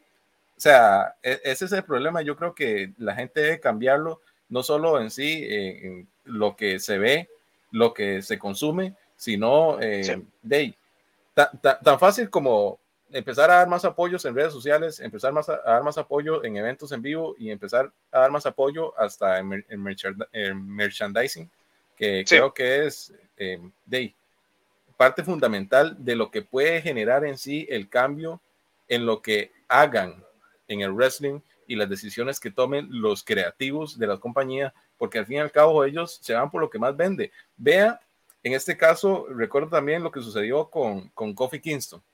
New Day vendía muchísimo. Sí. Kofi Kingston tuvo un apoyo eh, que explotó de manera, o sea, era, era un, un, un apoyo que estaba ahí siempre, pero de manera individual explotó al punto de que simple y, simple y sencillamente tomaron la decisión de decir, no, mira, toda la gente se está muriendo por el momento de, de Kofi, vamos a dárselo y vamos a hacerlo campeón y que aquí todo el mundo quede feliz, no solo con, con la lucha, con el momento, y sino que nosotros también tenemos ganancias importantes y, y, pues se puede mantener así el público em, satisfecho y la empresa eh, creciendo en números. Sí, además, y también hay que dejar las cosas en claro, no estamos diciendo que hay que ser conformistas y que bueno, es lo que hay, no sé qué, sino que también es que hay que, hay que pensar de manera de que esto es lo que nos están ofreciendo, usted decide si le gusta o no. Ahora, ¿qué es lo que pasa? Por ejemplo, WWE que mete esas reacciones grabadas y que pone abucheos y risas grabadas, eso a mí no me gusta para nada. ¿Por qué? Porque perdés la oportunidad que tenés público presente después de mucho tiempo y no les da la oportunidad de que se expresen. Ahora, el asunto es, por ejemplo, AEW, AEW, el ambientazo que siempre te da los shows es porque no te van a estar poniendo ruidos ahí genéricos de personas, sino que es la gente que está cantando. Por ejemplo, vea lo que va a pasar mañana en AEW Dynamite, que es la pelea de Jericho contra MJF y que le prohibieron a Jericho utilizar la tema entrada. ¿Para qué es? Para que el público se ponga tope rompope a cantar la canción de Jericho, porque saben que el público se va a poner así. Yo creo que ir de la mano que la empresa le dé lo, que los, ojo, gol de Cartago, saludo para, para, para Mae, que hay que darle al público lo que quieren, pero no darle todo. ¿Por qué? Porque el, fanático del wrestling es el ser más caprichoso, más hipócrita, nunca se le queda bien. Te pongo ejemplo, Drew McIntyre. 2020 Drew McIntyre fue hermoso como campeón, tuvo buenas defensas, tuvo un buen reinado, fue dominante, pero ¿qué llegó el punto? La gente decía, es que ya me está aburriendo McIntyre, es que debería ponerlo por en otras oportunidades fuera del campeonato lo hacen, lo están poniendo con Jinder Mahal y se quejan. Drew merece más, que Drew debería estar yendo por campeonatos. Entonces, ¿qué querés vos? Entonces también uno tiene que decidirse que, mira, cuando el luchador tiene su oportunidad, aprovecharlo, tiene el spotlight, tiene el reflector, bien, perfecto. Tomando en consideración, ¿verdad? O sea, no, no estamos diciendo que, y también poner un punto, porque hay que ser realistas, WWE la caga un montón, demuestra que a veces hace cosas bien en cuanto a historias, pero mayormente pues no se lleva colerones con lo que pasa con, los shows semanales. El asunto es que también el fanático tiene que ayudar. Si ustedes están poniendo a este luchador, ok, vamos a ver qué pasa. Por ejemplo, yo, yo lo mencionaba con, con, la cuestión de, de, de, Mansur y Mustafa Ali. Muchos dirán, mira, si es un segmento relleno, qué pereza que está Tibar y Mace ahí, y qué pereza que esté Mustafa ahí. No, no, piense, ve a Tibar y Mace, ve a Dominic Dajakovic, ve a Mace, no se ven tan mal, tienen atuendos buenos, ya la cuestión de Retribution, de no, que quede en el pasado, véalos a ellos como se ven, damos actualmente, o sea, para mí el look de ellos me gusta, me gusta que ya están teniendo acción semanalmente, me gusta que los pongan con una historia con Mustafa y, y con Mansur que tiene sentido, no es tanto una cuestión de relleno, sino que simplemente luchadores que están en media cartelera, y que están teniendo una historia que es entretenida, que tienen su background, que posiblemente esto esté llevando a que la edición Tag Team se refuerce un poquito más, pero el asunto al que quiero llegar es eso. Hay caras nuevas, hay que apoyarlas y luego no estemos llorando, es que merecían más. Apoyémoslos, demostremos que también pueden hacer grandes cosas, a menos que pase, por ejemplo, como un Cesaro. Cesaro es una, un caso diferente que obviamente, por más que lo apoyamos y todo, pues no lo han querido apoyar. Pero bueno, ya esos son otros cinco pesos. Leyendo por acá comentarios, nos dice Javier, eh, Cristian, es como imaginarse la gente pidiendo a Messi y Ronaldo en 20 años. Así se lo pongo. La gente sigue esperando que Stone Cold vuelva o que sigue esperando que algo increíble pase. De que es que, y, vamos a ver, también, yéndolo desde el lado de WWE, porque también está la cara de que ellos pues, no hacen todo pues, de la mejor manera. Vean el roster que tienen actualmente y vean las oportunidades perdidas que tienen de hacer nombres de peso, a hacer historias de peso. ¿Cómo tenés a AJ Styles? ¿Cómo tenés a Finn Balor? ¿Y cómo tenés a Adam Cole en la misma empresa y no los pones a hacer algo juntos? Porque no tenemos ese stable, por ejemplo, comparando también con AEW, que tenemos a The Elite, que incluso tuvieron estas, estas este, cuestiones de que nosotros creemos que el Bullet Club se reunía y toda la cuestión. Tenemos a miembros del Bullet Club y los tenemos juntos. ¿Por qué? Porque funciona, porque son nombres de peso que están juntos y por eso son el, el stable que están este, dando peso. ¿Qué pasa con WWE? No siempre dan la oportunidad de tener varios nombres de peso a que estén en un mismo grupo juntos. ¿Por qué, funcionó, Evolution en su momento? Porque teníamos a Batista, porque teníamos a Randy Orton, que eran jóvenes en ese momento, talentos de OVW, y teníamos un Triple H y teníamos un Ric Flair, que eran las, las, las caras con experiencia, Stoichkov. No sé si, si quieres agregar algo más por ahí, pero yo creo que el asunto también es qué tanto aprovecho le das a los nombres grandes que vos tenés para que digan, wow, esto es lo que me importa. No, eh, lo curioso es que ellos conscientes, o creo yo que deben de ser conscientes, de que hay cosas que se manejan bien y van a funcionar por, por el mismo hecho, porque están bien construidas, como en este caso, eh, recuerdo a The Shield. The Shield fue bien construido, fue bien armado, fue bien integrado al main roster y fue exponencial, fue creciendo como equipo, fue creciendo individualmente cada uno de los luchadores y al fin y al cabo es ahora lo que tenemos como o tuvimos en su tiempo como la cara de las empresas. Ya Dean Ambrose pues está fuera de WWE y ahora es una de las caras de AEW, pero en sí le dimos prestigio a los luchadores y creo que es algo que WWE em, en lo que es en lo que WWE comete el error y es que no quieren hacer triunfar a, gente que esté en un nuevo stable, a gente que esté eh, haciendo eh, equipo con, con algún otro luchador, algún novato, porque sencillamente tienen miedo de que se vayan y que ellos fueron los que hicieron crecer el nombre y el prestigio de ese luchador. Entonces, vamos a enterrarlos, vamos a traer a gente como Goldberg, como Lesnar, que siempre que aquí soltemos el billete, van a estar mm. disponibles y simple y sencillamente, pues tenemos eh, el material rodando, rodando, rodando, entra uno, sale otro, entra uno, sale otro, pero que nadie tenga en sí el peso y la credibilidad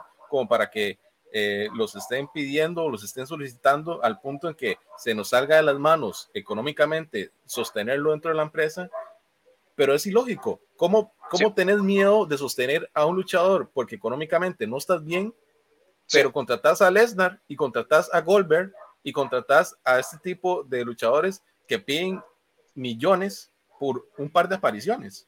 No tiene sentido, no tiene lógica pero eh, pues son, son, son los rumbos que ha ido tomando eh, luego de tal vez unos, un par de buenos años que tal vez recuerdo que fueron en sí en 2016, 2017, en donde muy, muy, o sea, la mayoría de las historias en el main roster y todo lo que se mostraba en sí eh, estaba muy bien construido, pero después de ahí hemos tenido una decadencia absoluta al punto de que cuando hacen algo bien, explotan las redes, explota eh, la fanaticada, en este caso, como cuando Drew McIntyre se, volvió campeón, era como, oh, no lo podemos creer, por fin tenemos a Drew McIntyre siendo tratado como se merece, ahora es campeón, en qué bueno, nos alegramos todos, vamos a la fuente de la hispanidad, pero, pero ese es el problema. Recuerdo también el maltrato que tuvo Nexus en su tiempo y después... ahora hay muchas teorías de que, ¿por qué no funcionó Nexus? ¿Qué habrá pasado con Nexus? Porque no quieren volver a la empresa. Ay, ahora hay algún que otro rencor. Eh, o sea, Nexus era gente del antiguo NXT que... que el reality show NXT. Sí, que quiso ser eh, el, el, grupo nuevo, las caras nuevas que iban a llegar a imponer y fueron muy maltratados al punto de que, eh, bueno, de ahí salieron gente muy mal como Ryback, Íbamos bien. Eh, Íbamos bien hasta que mencionaste a este hombre de mala manera. Nunca digas el nombre de Ryback. Vean donde terminó el pobre hombre. Muy mal, muy mal. Pero es culpa de la empresa, es culpa de la empresa, no es culpa de Ryback. De, hecho, por acá, tema interesante, por acá nos dice Javier, quieren caras nuevas, pero enloquecen con viejos que ya no están ni para luchar como Goldberg. Y por acá, saliendo de la tumba Blackheart, saludos Blackheart, nos dice, pero en otras empresas como AW, Sting, Impa, este, y Christian Cage se vuelven locos y llevan un old-timer y critican. Vamos a ver, desde mi punto de vista, yo hablo por mí y yo respondo por mí. Si yo veo un, un old-timer, por ejemplo, como Christian Cage, que yo casi lloro el viernes pasado, que él ganó el campeonato de Impact Wrestling, ¿Por qué lo celebro? Porque Christian Cage, por la historia que viene detrás de Christian Cage. Viene saliendo del retiro, el hombre tuvo una lesión que, fue casi mortal y ahora tiene una oportunidad de por lo menos ser, eh, tener esa relevancia, por lo menos tener ese último momento de gloria antes de retirarse. ¿Qué es lo que pasa? Christian Cage, el manejo que tiene en AEW, él no ha enterrado ningún talento, él no ha estado ahí como por ejemplo para opacar a los demás Recordemos la batalla real que tuvieron en Dynamite, que fue la que ganó Jungle Boy y fue la que tuvo la oportunidad de titular por el campeonato Omega. Todo el mundo decía, Di, Christian va a ganar, pero no, ganó Jungle Boy. Entonces, el punto es que eh, cuando usted trae un talento del pasado, si usted lo va a traer, es para que protagonice obviamente a su nombre de peso, pero que también ayudes a alguien del presente, no que lo paques y no que lo hagas ver mal, porque por ejemplo, vamos con el ejemplo de Goldberg. Yo siento que el ejemplo, el caso Goldberg es el caso que todo el mundo habla cuando traen luchadores del pasado. Cuando Goldberg hizo su aparición y que eh, primero tuvo sus peleas con Lesnar y con Taker y toda la cuestión, de todo bien cosas de señores. Pero cuando Goldberg llegó a quitarle el campeonato universal a Kevin Owens, luego el gran reinado que tuvo, luego que Kevin Owens tenía una historia perfecta con Chris Jericho que pudo haber terminado en WrestleMania, nos meten a Goldberg. Entonces, que a la gente no le gusta. ¿Por qué nos ponen un señor que está semi retirado a que llegue a opacar historias que están teniendo importancia actualmente? ¿Qué pasa con Sting?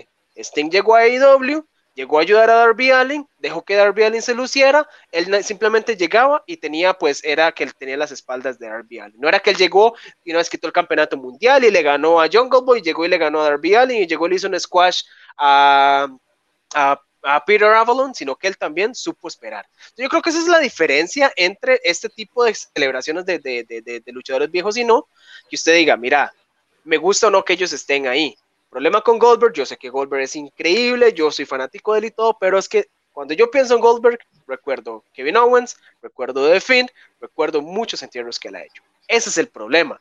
Leyendo por acá comentarios, nos dice eh, Javier, pero es que ese old timer es un mae que se está partiendo el culo, como gente, gente como Christian o el mismo Edge. No están enterrando a nadie, sino viviendo su último viaje en los rings. En cambio, que lleguen viejos a robar oro, eso simplemente putea.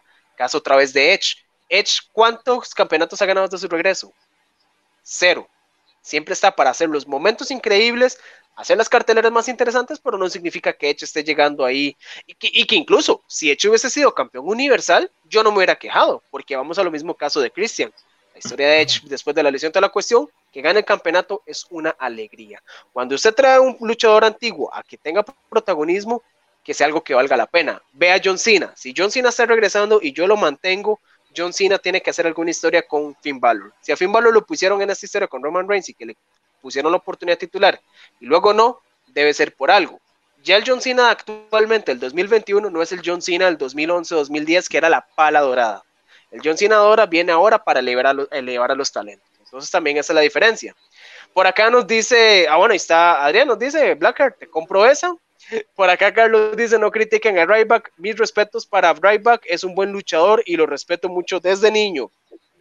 Ojo, tiene un gran, gran valor respetar a cada luchador, así como Ryback luchó contra Calisto y entre ellos se dieron y se estrecharon la mano de agradecimiento por el reconocimiento entre ellos. Que por cierto, Stoichkov, para que nunca le faltes más el respeto a Ryback, me acordé que ayer este, este Ariel PJ nos dejó un dato. Ryback ganó, la, eh, ganó y luchó en la primera lucha televisada por el WWE Network. Ese hombre es historia. Así que por favor. Eh, bueno, ya que estuvimos hablando todo un poco por ahí, estuvimos hablando de NXT, yo creo que cubrimos la mayoría hasta No sé si, si se, nos, se, nos, olvidó algún segmento, ¿verdad que no? Eh, creo que se nos pasó la muy buena lucha que tuvimos en el Breakout Tournament. Eh, Démosle. Bastante buena, la verdad.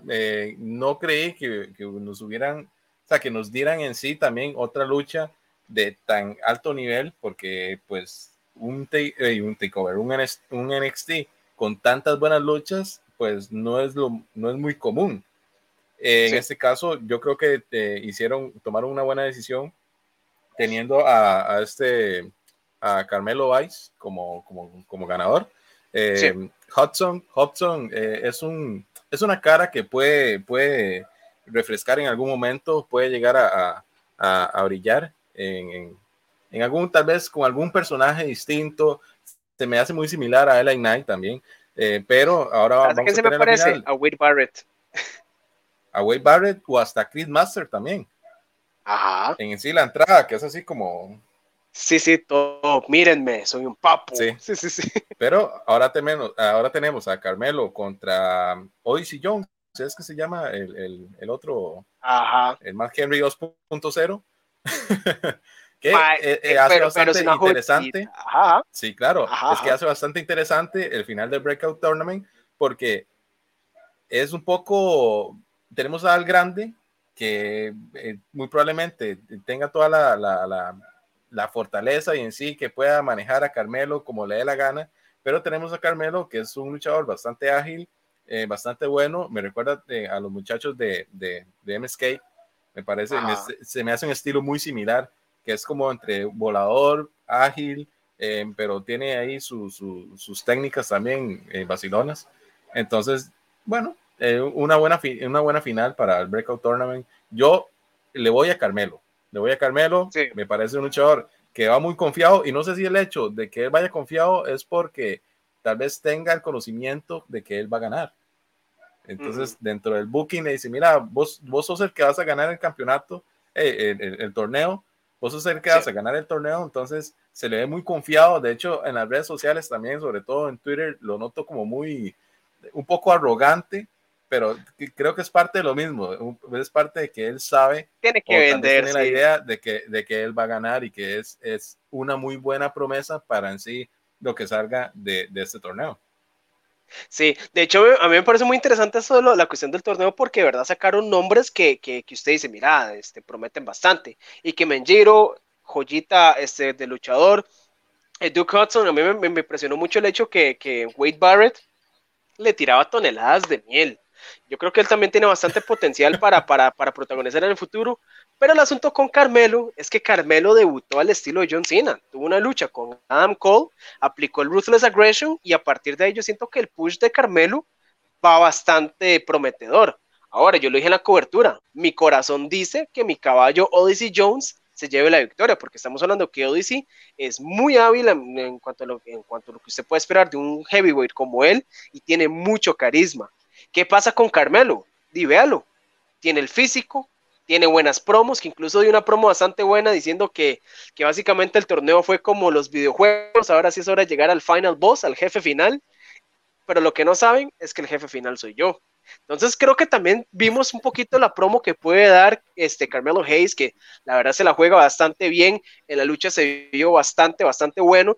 Yo creo que también es una, ver la balanza de quién puede tener más oportunidades de, de, ganar este torneo.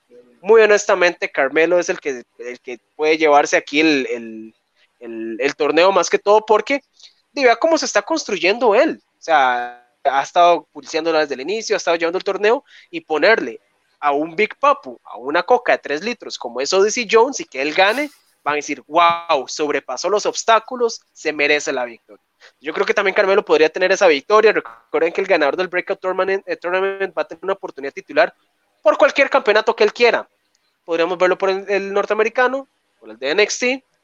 Hay que ver qué pasa. Pero yo siento que también esa lucha fue bastante buena. En la final yo creo que, que están los los, los, luchadores correctos, Carmelo y Odyssey Jones, y pues ver qué es lo que pasa, que la final es el próximo martes. Por acá nos dice, eh, dice Javier que Joey Cross están dejando ese temita para final. Hemos estado hablando de eso, ¿no? Sí, claro, sí, ya, ya, lo, ya lo tocamos. Sí, Javier, ya tocamos ese tema. Mm, no están viendo la transmisión, papá. Mm.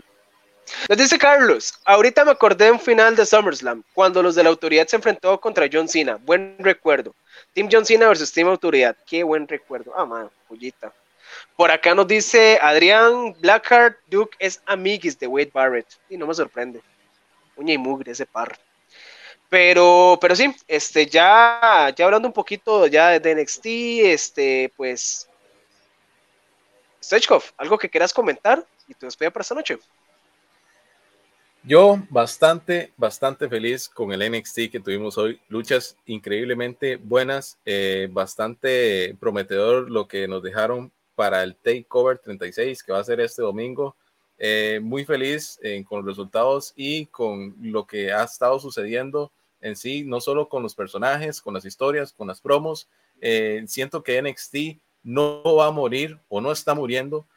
Y en parte de que hagan las cosas bien, eh, creo que evitaría que lleguemos a tener algún que otro descenso de la marca, eh, pérdida de, luchadores eh, o sencillamente la desaparición de la misma, que esperemos no sea así, esperemos que NXT se mantenga como una marca por aparte en donde se construyan buenas historias, donde se construyan buenos luchadores, donde se le dé credibilidad a los títulos, a los pay-per-view para que eso genere expectativa, porque no solo es que sean buenos luchadores, no solo es que se maten en el ring, sino que uno tenga interés por ver eso, porque está bien construido. Entonces, Eh, yo creo que hoy tuvimos un show bastante, bastante prometedor para lo que se viene en el Takeover 36 el domingo y estoy súper ansioso de ver qué es lo que va a suceder. Que por cierto, creo que em, tenemos em, cobertura luego del, del, takeover para que estén pendientes el, el sábado SummerSlam y el domingo en el takeover. Vamos a estar ahí haciendo la cobertura, eh, dándole todo lo, las opiniones, las críticas, los comentarios de lo que va sucediendo eh, o lo que sucedió en el takeover. Esperemos que no solo sean buenas luchas, sino que haya alguna que otra sorpresa y nos impacte en sí, eh, tal vez el camino y, lo que haya y lo que se haya decidido, porque también es importante recalcar que puede, puede que puede que haya algún que otro mal, un trago amargo, porque puede no ganar Dakota Kai, puede no ganar Ilya Dragunov, puede no ganar Samoa Joe, puede Y no, pero me estás arruinando el pay-per-view, mae. No, pero es que es, es, es, tal vez para prepararse psicológicamente de que alguna de esas cosas puede no suceder, porque lastimosamente todo está como triangulado para que no, es que ya Dakota es hora de que gane, ya Ir ya es hora de que gane, ya Samoa Joe es hora de que gane, pero puede que nos den un show, o bueno, perdón, un pay-per-view tan predecible. Alguna que otra, algún que otro trago amargo vamos a tener, entonces creo que es hora de, irnos preparando psicológicamente de lo que va a suceder de acá el domingo. De mi parte, yo me despido. Muchas gracias a los que estuvieron viendo y los que estuvieron comentando, de verdad. Eh, ojalá que se puedan llegar a, a SummerSlam el sábado, que van a estar eh, la mayoría o varios de los admin en, en el, en el pay-per-view. Entonces, pues muchas gracias y que tengan una buena noches. Eh, les agradezco de verdad muchísimo su preferencia de quedarse acá con nosotros en el post de NXT. Perfecto, Stoichkov, mamá, muchísimas gracias. Hoy nos tocó hacer un tag team por ahí. Eh, repetirlo, incluso hay temas por ahí que, que, podríamos hablar un toquecito más. Podríamos ver si sacamos un espacio y hacemos un programita entre vos y yo. Vamos a ver cómo hacemos por ahí. Nos dice por acá, Javier, eh, ¿cuál ven como el main event? ¿Joe y Cross o Kyle y, Cole? Yo te diría eh, la lucha por el campeonato de NXT. ¿Vos qué decís? Igual. Yo creo que la que tiene más peso para que sea el main event. Más que todo por el hecho de que tengo la fe que algo pase con, con, después de esa lucha. Eh, vamos a ver qué pasa. Nos dice por acá Carlos. Oigan, no sé si se acuerdan, pero yo me acordé cuando los, los luchadores estuvieron en NXT, por ejemplo, Randy Orton, Bray Wyatt, los de The Shield son recuerdos hermosos. Mae, hubieron luchadores que llegaron a NXT a hacer apariciones. CM Punk estuvo por ahí como campeón de WWE, estuvo Cesaro, eh, Tyson Kidd fue uno que este, en los inicios de NXT estuvo por ahí apareciendo, que tuvo rivalidades increíbles y luchas increíbles contra Neville, que solamente los, los oldies recordamos por ahí. Pero sí, muchos recuerdos por ahí. Pero bueno, gente, de verdad, sin nada más que agregar, yo les agradezco a todos por acompañarnos esta noche. Recordarles que la semana de wrestling aquí no descansa. Mañana tenemos cobertura en vivo de AEW Dynamite. Tenemos también el post con Gawa y con eh, Freddy Dynamite. Recordarles que también el jueves tenemos Impact Wrestling con PAJ, Freddy y mi persona. El Hot Tag Show el viernes, que vamos a estar por ahí comentando lo sucedido en SmackDown. Y el regreso de CM Punk. Recuerden que CM Punk regresa el viernes con AEW Rampage Así que muy atentos con lo que se viene, cobertura de SummerSlam, cobertura de Takeover, post por todo lado.